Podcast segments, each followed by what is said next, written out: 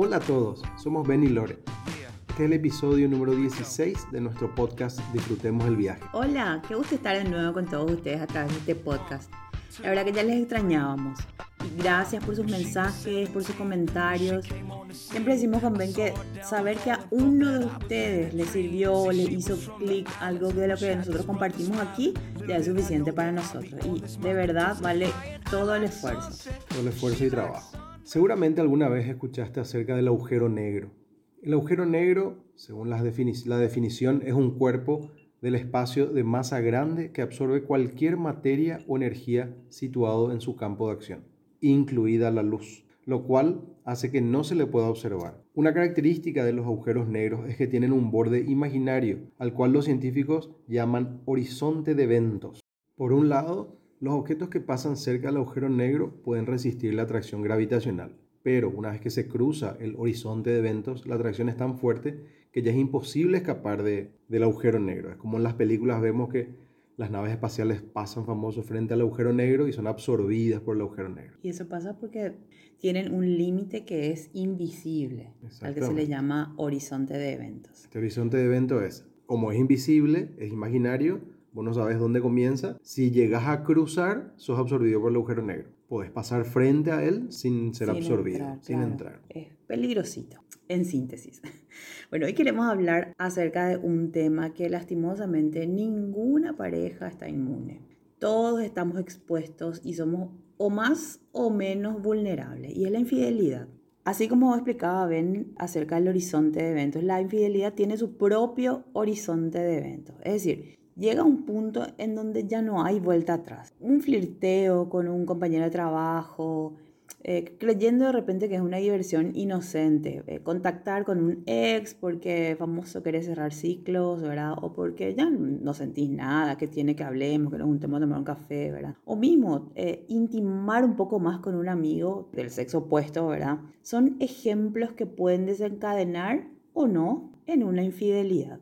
Y el problema con estos actos que son aparentemente inocentes, de repente uno cae a lo mejor para levantarse el ego, porque, porque da gusto, ¿verdad? No, no significa que estás siendo infiel simplemente porque alguien flirteó contigo, a lo mejor le seguiste ya el juego. Eh, hay, hay, muchas circunstancias en las cuales se podría llegar a dar. Como bien dijiste, pueden o no desencadenar. Claro. Una conversación casual puede ser alguien totalmente extraño o extraña hay varias situaciones que pueden o no desencadenar en una infidelidad. Y, y, así como en el agujero negro, el horizonte de eventos de una infidelidad no se ve. Ese es el problema. Y solo te das cuenta que había sido que estaba ahí, ese límite, ese horizonte de eventos, cuando ya atravesaste todito, cuando ya entraste, ya fuiste absorbido, digamos, y obviamente en ese momento ya es demasiado tarde matrimonio que no tenga problemas. Pero los problemas matrimoniales no son un motivo para la infidelidad, o si no, todos tendríamos una excelente excusa para ser infieles. Pero las consecuencias de una infidelidad pueden ser tan dañinas y dejar heridas y marcas de por vida, no solo en la pareja, sino que también en los hijos y en las generaciones completas. En las generaciones venideras. No es coincidencia, ven que muchas veces pasa que, bueno, yo fui infiel a lo mejor en mi relación de pareja, pero había sido que mis padres también ya fueron infieles y había sido que mis abuelos también ya fueron. O sea, realmente es un tema que se ve de generación en generación. Sí, es un tema que así como otros problemas, otras adicciones que vemos que se repiten en las generaciones, la infidelidad también es algo que... familiares que se traspasan. se traspasa. ¿Y qué pasa? Emocional y espiritualmente, ¿verdad? Sí. ¿Y qué pasa si nosotros somos quienes inician ese traspaso, somos los responsables, quién sabe hasta cuántas generaciones del problema? Claro, y de la misma manera podemos ser los responsables de cortar a lo mejor esa infidelidad que viene de generación en generación ya de nuestros padres y de nuestros abuelos probablemente. Sí, es más, deberíamos ser los responsables responsables en cortar esa infidelidad. No somos fieles porque no tengamos problemas, sino que nos mantenemos fieles porque tomamos la decisión de hacerlo, una decisión que lo hacemos todos los días, honrando el pacto que hicimos con Dios y con nuestra pareja cuando nos casamos.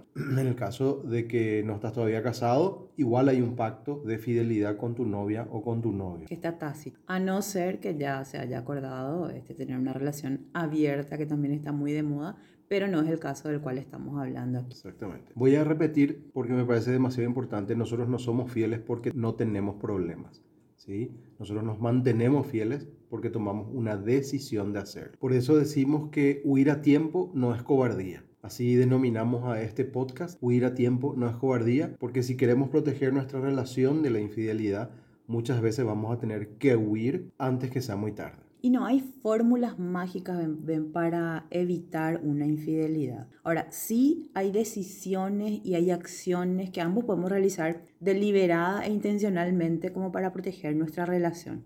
Y como siempre, la clave está en la comunicación en la pareja. Nosotros podemos aprender a tener una comunicación abierta, honesta y ser más cuidadosos en la manera en que nosotros nos expresamos el uno al otro, en la manera en que expresamos nuestras necesidades, nuestros deseos, nuestras preocupaciones. Y por supuesto, cuando aprendemos eso, tenemos más chance de lograr una relación, un matrimonio más duradero y más estable. Una de las acciones que podemos tomar para cuidar nuestra relación es, en primer lugar, reconocer que a todos nos puede pasar. Todos somos vulnerables y necesitamos estar alerta ante estas situaciones. Es un mito pensar que si amamos a nuestra pareja, no podríamos sentirnos atraídos por otra persona. Eh, no seamos tan inocentes, ¿verdad? Los sentimientos hacia una persona del sexo opuesto se pueden desarrollar cuando estamos en una situación que nos pone en contacto, una situación de proximidad, de intimidad. Y en esos escenarios siempre existe la posibilidad de sentir atracción, afecto o cariño hacia un compañero de trabajo, un jefe, un subalterno, vecino,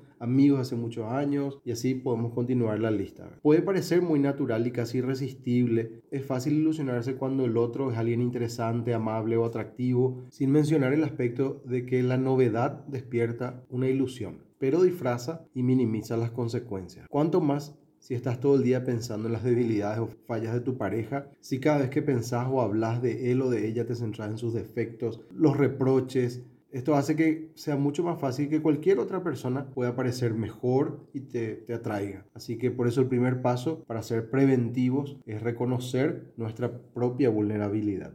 Y como dijiste, todos somos vulnerables. No hay nadie que pueda decir, no, pero yo le amo a mi esposo, a mi esposa, a mí jamás me va a pasar a cualquiera le puede pasar tener estas, estas tentaciones, ¿verdad? Estos, estos sentimientos de atracción, porque no son involuntarios. Ahora, lo que sí son voluntarios y depende de nuestras decisiones es qué hacemos con esos sentimientos. Y esto nos lleva a lo segundo. La segunda acción que tenemos que realizar para proteger nuestra relación es justamente identificar si ya te está pasando. Porque una cosa es reconocer que alguien que a lo mejor no es tu pareja es súper amorosa, súper charming, encantadora, ¿verdad? O alguien que es súper churro, tener un compañero súper interesante. Eso no tiene nada de extraño o nada de malo, podemos reconocer eso. Lo peligroso es cuando te das cuenta que ya tenés sentimientos diferentes hacia alguien, como que van más allá de lo que es una simple admiración o un simple cariño, ¿verdad? Cuando ya empezás a darle riendas sueltas así en tu mente, ya empezás a sentir emociones por, por esa otra persona que a lo mejor ya evidentemente ni, no le contarías a tu pareja, ¿verdad? Eh, ahí, por ejemplo, y, y, para remarcar, no es raro o extraño que sientas admiración hacia otra persona o que alguien te parezca lindo o linda. No, no, no, no es ese el problema. ¿verdad? Claro. O sea, es imposible ser, no sé, taparse los ojos porque, porque era una chica súper linda. No, era una chica linda. ¿Y cuál es el problema? Era linda, o sea, lo puedo decir yo, lo puedes decir, lo puedes decir vos. El problema es cuando eso comenzamos a darle famoso manija. Sí, en la mente. En la mente. Todo comienza en la mente, ven. Todo comienza en esa, esa manija que te empiezas a manijear y qué pasa así. Ah, mira, un poco me miró lo diferente. Ah, mira, re habla conmigo. O sea, ese tipo de cosas que ya vos te das cuenta que ya sobrepasan un simple cariño de amistad, ¿verdad? Una simple admiración de qué linda esta chica o qué churro este señor, este, este muchacho. Este joven. Este mozo. Bueno, y pasa mucho con aquí, yo creo que tendríamos que eh, hablar también de lo que es la amistad del sexo opuesto, famoso, ¿verdad? Muy un tema muy debatido, famoso si hay o no hay amistad, puede haber o no eh, amistad del sexo opuesto. Y muchos están a favor, muchos están en contra, por experiencia, nosotros generalmente decimos estamos en contra, éramos muy amigos antes, eh, y bueno, aquí estamos 28 años después, ¿verdad? éramos mejores amigos. Pero esa es la diferencia, yo creo. Una cosa es, claro que puedes tener amigos del sexo opuesto. Claro, claro, no se trata de no puedes tener amigos. El gran problema no es eh, la amistad. La amistad. Porque si es por eso, o sea, vos tenés compañeros de trabajo, tenés amigos, tenés ex compañeros de colegio, facultad. Claro, incluso los parejas. papás del cole, las mamás del cole. O sea, parejas de amigos con quienes te llevas súper bien. O sea, la Claro. amistad no es el problema. Ahora, sí, yo ya objetaría cuando es una amistad muy íntima. ese es el E- problema. Eso ya es otro nivel de amistad, y pongo entre, entre comillas, no ven nomás mis deditos, pero ese ya es otro nivel de amistad, en donde ya empezás a conversar de cosas que a lo mejor no hablas con tu pareja, empiezan a hablar de, de, de temas que ya son así medio, que ya están cerca del, ¿cómo es que se llamaba? El horizonte de eventos, ¿verdad? Claro. que ya son peligrosos. Cuando hablas todos los días, ya tenés esa necesidad de hablar. O, o famoso que te pasa algo, bueno o malo, y la primera persona a quien pensás para poder compartir eso ya es tu amigo o tu amiga, ¿verdad? Del sexo opuesto. Y no tu pareja. No tu pareja. Claro, cuando comienza a ubicar la posición donde tendría que estar tu pareja, que como también dije en el punto anterior, se complica más cuando vos tenés reproches, cuando tenés reclamos. eh, Claro. ¿Para qué le voy a contar a Lore porque ella no me escucha o a ella no le va a importar esto o no le va a parecer trascendente? Claro. Entonces, eso hace que sea más eh, fácil coquetear con la idea de ir a contar a otro lugar que genera una pequeña intimidad, la amistad comienza a crecer. Y lastimosamente vienen las comparaciones, porque es imposible no comparar. Porque vos empezás a ver, bueno, tenés un amigo o una amiga, ¿verdad? Que a lo, donde a lo mejor vos decías, la pucha, tenemos muchísimos intereses en común. Yo no tengo esos intereses en común con mi, con mi pareja. Tenemos mucha compatibilidad de temperamentos, ¿verdad? Él se mata de la risa conmigo, ven y ahí se reiría de esto, ponele, ¿verdad? Entonces empezás a comparar a la pucha, pero, pero un poco de Pedro me está, escucha muchísimo, deja luego su teléfono cuando yo le hablo. Ven, sí, en su celular cuando yo le hablo, por ejemplo, ¿verdad? Me preguntó por aquello que pasó, me pasó la semana pasada, ¿verdad? Fulanito me re pregunta y está pendiente. Ven, ni, ni caso me hizo, ni se, ni se acordó del tema que yo le conté, ¿verdad? Bueno, y así empezás a comparar. Es imposible que no comparemos. Y ahí es donde yo diría, ya tenés que levantar una banderita amarilla, de, de estar atentos, que qué es lo que está pasando aquí, ¿verdad? Ya que Que- yo estoy que- empezando a compararle a mi pareja con mi amigo o con mi amiga, ¿verdad? Claro, ¿qué estás guardando ya en tu corazón? ¿Qué está pasando? ¿Cuáles son los sentimientos? Porque eso ya está revelando nomás una situación interna. ¿verdad? Y hay gente que todo el tiempo está pensando en lo que no tiene. Es también un, un tipo de temperamento. Hay personas que siempre están viendo lo que no tienen y eso le hace sentir, por supuesto, que insatisfecho con lo que tiene, porque todo en la vida son decisiones. Cuando vos elegís estar con una pareja, estás eligiendo no estar con 100 mil, ¿verdad? Pero todas las decisiones son así. De vos depende que trabajes en esa relación que, que ya elegiste, no porque sea perfecta, sino que uno elige empezar a construir y trabajar en esa relación. Y eso te va a pasar con cualquier elección. Por supuesto que la idea de, de iniciar una nueva relación o mismo la idea de algo nuevo es siempre atrayente. Es siempre atrayente por encima de algo que ya conoces, algo a lo que ya estás acostumbrado, cuanto más si ya se Cuanto más. generó una rutina en la Si relación. estás insatisfecho, si tenés muchos reclamos, cuánto si hay más, problemas que no se están resolviendo. cuánto más atractiva suena la idea de comenzar algo nuevo. Claro. Otra vez acá con nuestros dedos. Y la verdad que es muy fácil, como dijimos, comparar, pero es necio de nuestra parte eh, hacer esa comparación, porque el pasto del vecino siempre se va a ver y vamos a percibirlo como más verde que el nuestro. Siempre. Y es porque todavía, a lo mejor, como dijimos, la, la idea de una, de una nueva relación, comenzar a conocerle a alguien, las expectativas, la ilusión, todo eso es súper normal, ¿verdad? Pero ¿qué va a pasar cuando esa relación empiece a ser cotidiana otra vez, empiece, empiece la convivencia? Vamos a volver a lo mismo y vamos a tener que trabajar ot- otra vez en la relación y vamos a tener que invertir tiempo y vamos a tener que eh, arreglar eh, los desacuerdos y vamos, o sea, imposible librarnos de ese proceso de trabajar en una relación. Entonces no seamos necios de pensar que, ah, no, elegí mal. Ah, no, no tengo suficientes eh, cosas en común con mi pareja, entonces ya busco nomás otra situación nueva. Eh, estamos hablando siempre de matrimonios, por supuesto, en relaciones en donde se ven dificultades reales, si no están casados, si son novios, por supuesto. Es otro el esquema. Es otro el esquema. Y el, y el noviazgo es justamente para eso. para eso. Esa prueba y error, ¿verdad? No que no tengas que trabajar, porque como decimos, en toda relación vas a tener que trabajar las diferencias y pulir. De hecho, de eso se trata en las relaciones. No hay un famoso, un alma gemela que venga a complementarme perfectamente y que en donde no tengamos luego que trabajar en nada. No, no, no, no existe. Eso no existe. Así que abramos los ojos y estemos alertas cuando tengamos esos uno sabe, ¿verdad? Cuando tiene esos deseos de verle a alguien que nos gusta eh, o de mm, buscamos la ocasión de encontrarnos con esa persona o de escribirle o de hacerle una, una llamada, de propiciar, digamos, espacios como para ver, hablar con esa persona. Seamos conscientes. Y muchas veces si nosotros mismos no nos damos cuenta, famoso que un amigo, una amiga, alguien que te va a llamar ya la atención y te va a decir, mm, ¿qué es esa cara? ¿Qué es esa actitud, verdad? ¿Por qué te emocionas tanto cuando, cuando viene fulano o fulana? Y si no es un amigo, mismo tu pareja, o sea, pasa y pasa mucho. De que, por ejemplo, tu pareja es la persona que más te conoce, siempre decimos. Entonces, no, no te vayas a ofender cuando tu pareja a lo mejor nota ciertos comportamientos raros o, o, que intuye algo. Famoso que las mujeres intuyen cosas, ¿verdad? Pero también los hombres ven y notan que a lo mejor te arreglaste más para encontrarnos con fulanito, ¿verdad? Y si te menciona eso, por supuesto, seamos sabios en la manera en que mencionamos. tenemos que ser sabios, tenemos que en eh, amor. Tampoco ser obsesivos, celosos. Claro, eso ya es otro tema, los celos. Estamos hablando de gente de sí. Estamos hablando de. Y que también me imagino que el que note tiene que ser sabio en decir, que quizás lo diga medio, che, ¿qué, onda? ¿Por qué tanto así? O sea, seamos conscientes de que no va a venir a lo mejor planteado de una manera, tenemos que hablar porque me preocupa que a veces te estás arreglando mucho y siempre está esta persona. No, no siempre va a venir así, porque no es tan fuerte todavía. Y muchas veces cuando ya es tan fuerte, ya... Ya está medio tarde. claro. Eh, no, tratemos de ser abiertos. Una vez más, volvemos a lo mismo. Todo depende de la, de la, del nivel de comunicación que desarrollemos con nuestra pareja. Tenemos que tratar de llegar a ese punto de honestidad en donde podamos decirnos abiertamente las cosas, ¿verdad? Y si yo le digo eh, a mi esposo, ¿sabes qué? Te noto medio entusiasmado cada vez que hablas con fulanita, ponele. O si él me dice a mí, ¿sabes qué?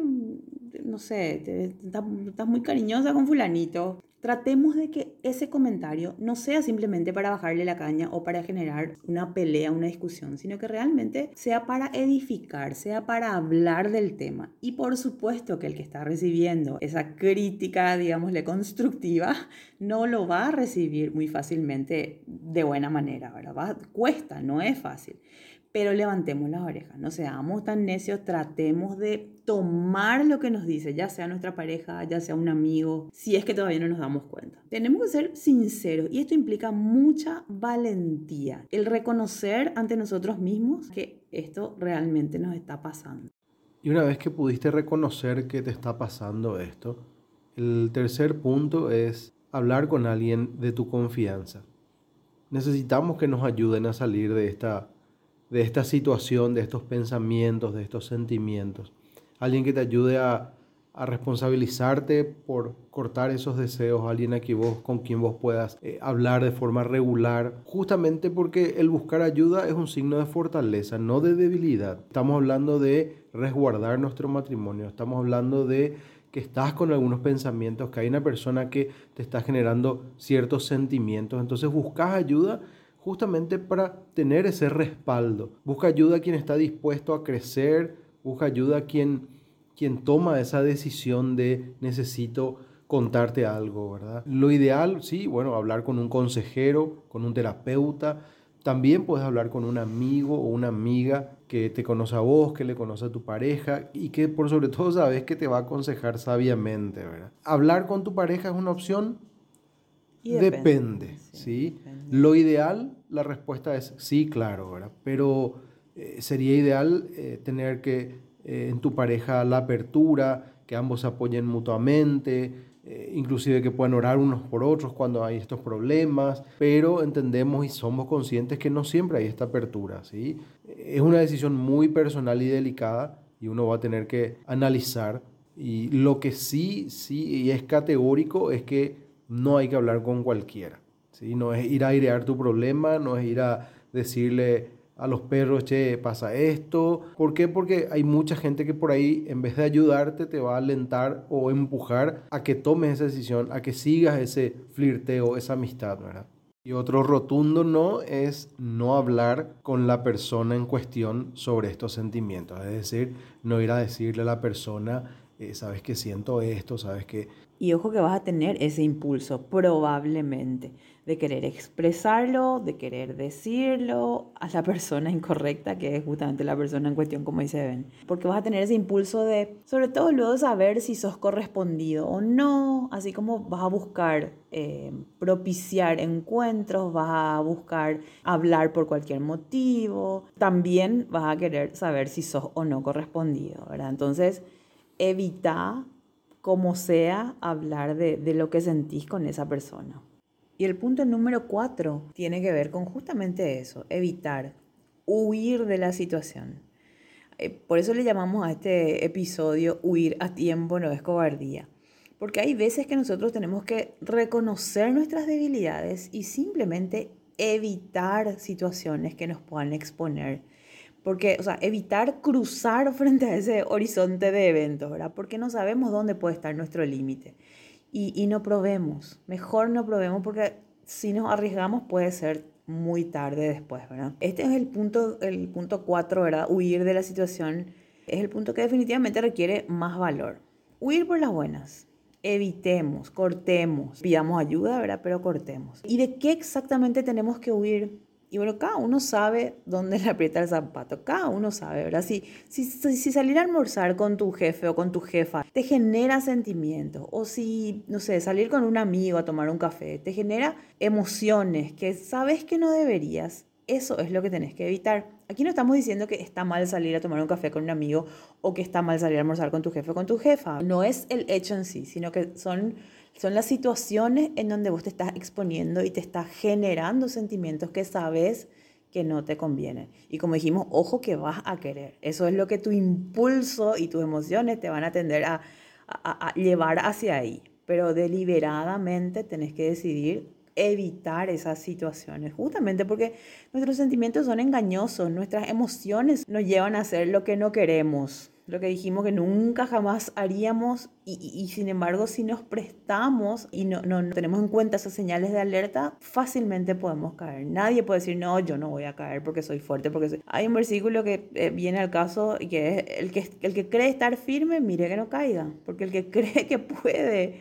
con su humanidad y con sus debilidades, mejor nomás te no te exponga, cuidado porque te podés caer, ¿verdad? Te puedes tropezar y podés entrar en esa zona en donde ya te absorba totalmente y, y, después de salir va a ser imposible.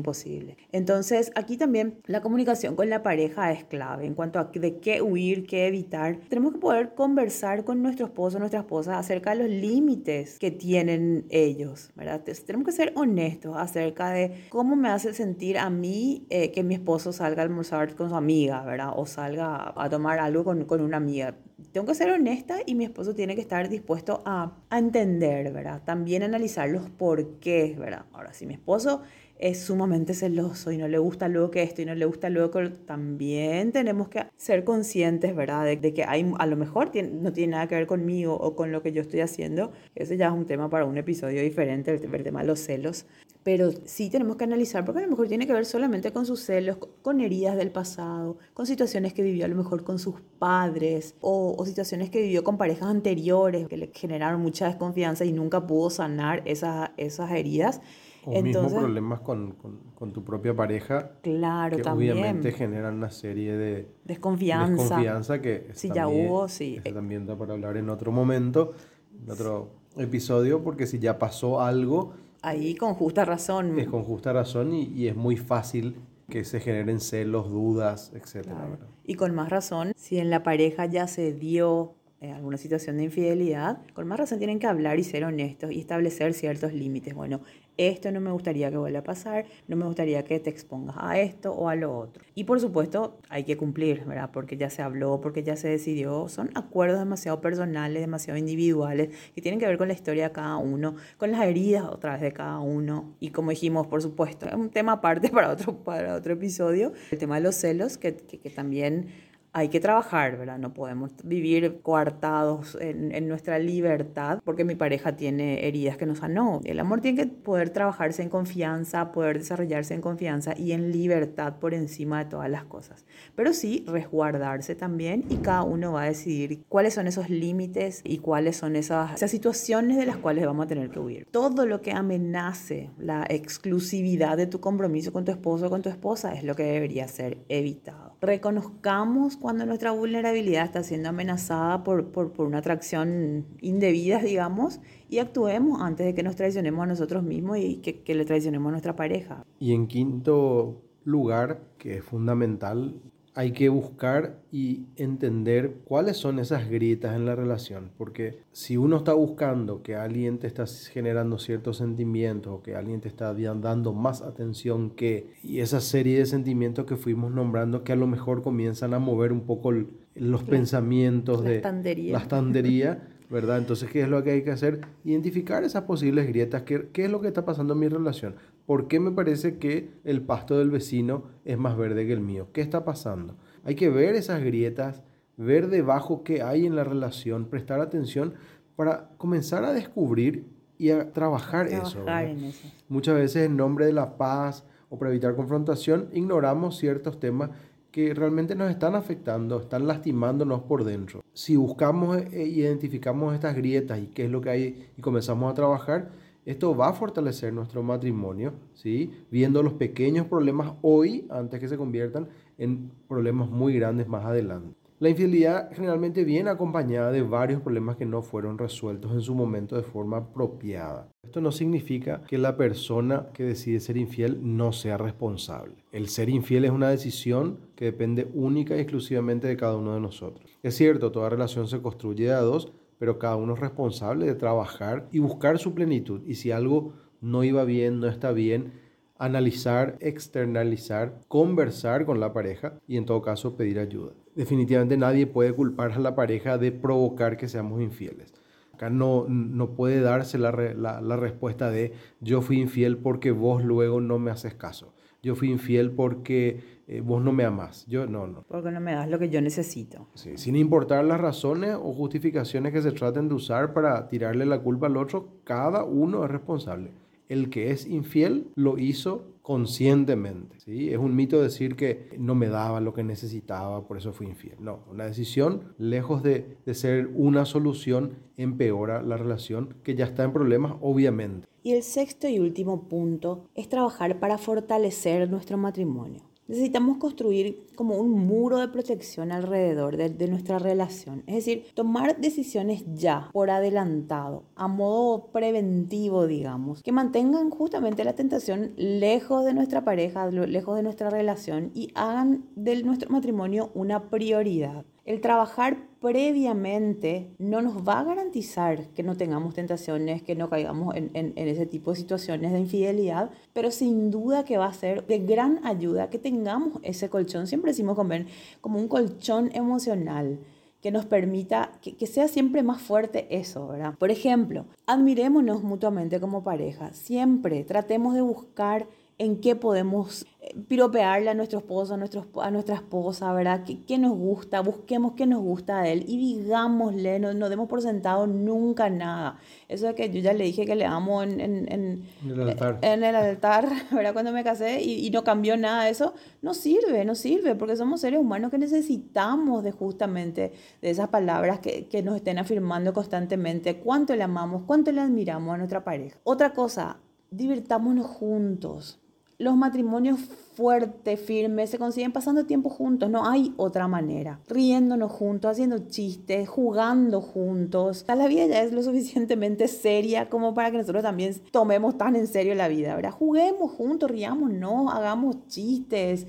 Toda ocasión es, es buena para estar riéndonos juntos y disfrutando juntos, ¿verdad? No dejemos eso, yo no sé si siempre decimos, no sé si porque nosotros nos casamos de adolescentes, es que todo el tiempo nos estábamos riendo, estábamos como que tratábamos de encontrar entre nosotros ese, esos momentos para ser adolescentes y niños, ¿verdad? Y hasta el día de hoy es así, porque nosotros, eso no quita que, tenga, que no tengamos responsabilidades, tenemos cinco hijos, tenemos una familia que mantener, claro que hay responsabilidades, pero eso no quita que podamos divertirnos en el proceso y jugar y disfrutar como si fuésemos adolescentes, ¿verdad? rescatemos eso. No es que ya somos adultos y ya no podemos hacer eso. Todo lo contrario, mantengamos viva esa pasión como cuando éramos eh, adolescentes. Lo otro es buscar intereses en común busquemos proyectos que podamos hacer juntos. A lo mejor a mí no me gustan, por decirte, las, las películas de acción y a Ben le fascinan, pero eh, no nos vamos a quedar con que ah, no podemos ver películas juntos. Busquemos algo que sí nos guste a los dos y nos, que él vea sus películas solo, que yo pueda ver las películas que a mí me, me gustan más sola, pero busquemos también algo que los dos disfrutemos o, o, cualquier otra cosa. Salgan a jugar tenis, salgan a caminar juntos, vayan a pasear moto, ¿verdad? Hagan algo que realmente disfruten los dos. Y hablando de eso, salir solos. Eso para nosotros es así básico, así como novios, tener citas de novios, por lo menos una vez al mes, lo mejor una vez por semana, por lo menos una vez al mes salgan solos. Hay veces que ponemos como excusa, no, pero es muy caro salir una vez por semana, o no, en este momento no podemos. Vayan al, un estacionamiento, salgan a la esquina, siéntense en el auto y hablen no hace falta ir a gastar dinero si no tienen, eh, porque hay etapas y hay etapas, ¿verdad? Nosotros nos servía muchas veces salimos, les contamos luego que a veces nos íbamos a un estacionamiento y parábamos y ahí nos poníamos a hablar, era nuestra cita romántica. Si pueden salir a cenar cada una por semana, genial, salgan, ¿verdad? Pero traten de trabajar eso, así, establecer eso, planificar eso y sobre todo cumplir, porque en serio como pareja les va a ayudar demasiado. Lo otro es mantener una vida sexual activa, sana, plena y por sobre todo satisfactoria para ambos. Este es un punto también que amerita un episodio aparte, pero así rápidamente, nosotros conocemos parejas que lastimosamente no tienen una vida sexual y mucho menos están satisfechos. Es como que deciden ya evitar eso. Y es triste realmente, es triste porque las relaciones sexuales lo que hacen es generar esa intimidad que ninguna otra cosa te puede dar. Una intimidad tal, una conexión tal, que solamente en, eh, en esos momentos se pueden dar. Y al faltar eso, se enfría la relación, pero de una semana a otra. Así, se enfría la relación, se alejan emocionalmente. Entonces traten de, en lo posible, ¿verdad? mantener una frecuencia sana y, satisfactoria para ambos en cuanto a lo sexual. Lo otro es también recuerden y hablen acerca de los momentos buenos que ya vivieron. Ya sea, no sé, ¿te acuerdas cuando nos fuimos de vacaciones? ¿O te acuerdas cuando los chicos eran chicos? ¿Qué pasaba esto? Recuerden, hablen de las cosas buenas que ya vivieron. Eso es lo que mantiene viva la, la llama y la pasión. Nosotros muchísimo hablamos acerca de, cuando éramos novios. ¿Te acuerdas cuando recién nos conocimos? ¿Te acuerdas que vos me dijiste tal cosa? ¿Te acuerdas? Y da gusto, da gusto recordar y hablar de esos buenos momentos que ya vivimos. Otra cosa, trabajemos en una comunicación sincera, en una comunicación profunda con nuestro esposo, con nuestra esposa. Tratemos de comunicar, no está bien, el día a día muchas veces nos, nos absorbe y, y, y muchas veces nuestra comunicación se vuelve así, como solemos decir, meramente administrativa pero tratemos de profundizar más, contémosle a nuestro esposo ¿verdad? acerca de nuestros sentimientos, escuchale a tu esposo, valida sus sentimientos, sus emociones y trabajen en su vida emocional, enriquezcan su vida emocional. Y por último, algo que nosotros siempre aconsejamos es orar juntos. Para nosotros eso es así tipo, tipo como las relaciones sexuales. Orar juntos a nosotros nos une muchísimo porque es lo otro que genera una intimidad que es única. Yo diría luego una conexión mucho más profunda inclusive que las relaciones sexuales. En la pareja es tan sano poder orar juntos y además unos por otros. Ben sabe que yo oro por él siempre, todos los días. Y yo sé que él ora por mí y escucharle orar por mí es lo más. Realmente eh, se produce una conexión que solamente cuando lo hagan van a poder experimentar esa unidad que genera el orar unos por otros. En definitiva, el matrimonio es una relación exclusiva. La fidelidad es consecuencia de una relación de dos personas que son libres, que se sienten seguras de sí mismas y de quien decidieron amar. Son personas con gran amor propio, autorrespeto, autoconocimiento y esa sana autoestima los lleva a tener relaciones interpersonales saludables, en las que inspiran respeto y confianza. Cuando dos personas deciden que quieren construir ese futuro estable, es porque valoran más la estabilidad del hogar, esa paz, ¿verdad? Y todo lo que uno disfruta que esos deseos momentáneos. Puedes tener deseos, pero si valoras más el futuro en el que estás trabajando junto con tu pareja, es el dominio propio el que te ayuda a tomar la decisión correcta en cada momento. Claro, ante cada deseo, ante cada tentación, ante cada oportunidad de hacer lo que sabes que no te conviene. Y una vez más, lo que a nosotros nos ayuda siempre, siempre decimos, ¿verdad? Que solos no podemos. De hecho, que es una, una decisión que tomamos nosotros cuando decidimos arreglarnos hace 25, 26 años atrás, que dijimos, evidentemente solo luego no vamos a poder. Entonces, nuestra decisión todas las veces es entregarle a Dios esas luchas, esas batallas, esas, esas tentaciones que vienen, no es que podrían venir, que vienen a nuestras vidas, que, vienen, que van a venir. ¿verdad? Y más todavía las que van a venir, porque van a seguir viniendo. Porque entendemos de que de Él vienen las fuerzas para poder tener ese dominio propio. No nos creamos tan fuertes, no confiemos tanto en nuestras propias, en nuestras propias fuerzas, ¿verdad? Sino que pidamos ayuda, así como dijo Ben, a alguien, a lo mejor a un terapeuta, un consejero, un amigo o un profesional, ¿verdad? Pero sobre todo pidámosle ayuda primeramente a Dios. Y bueno, llegamos al final rápidamente porque creo que no se nos fue la hora de este episodio 16. Esperamos de todo corazón que puedas poner en práctica todo lo que aquí estuvimos hablando y sobre todo que hablen en pareja sobre todos estos temas. Así que muchas gracias por escucharnos y les mandamos un abrazo fuerte y disfrutemos del viaje. Chao, chao. Chao, chao.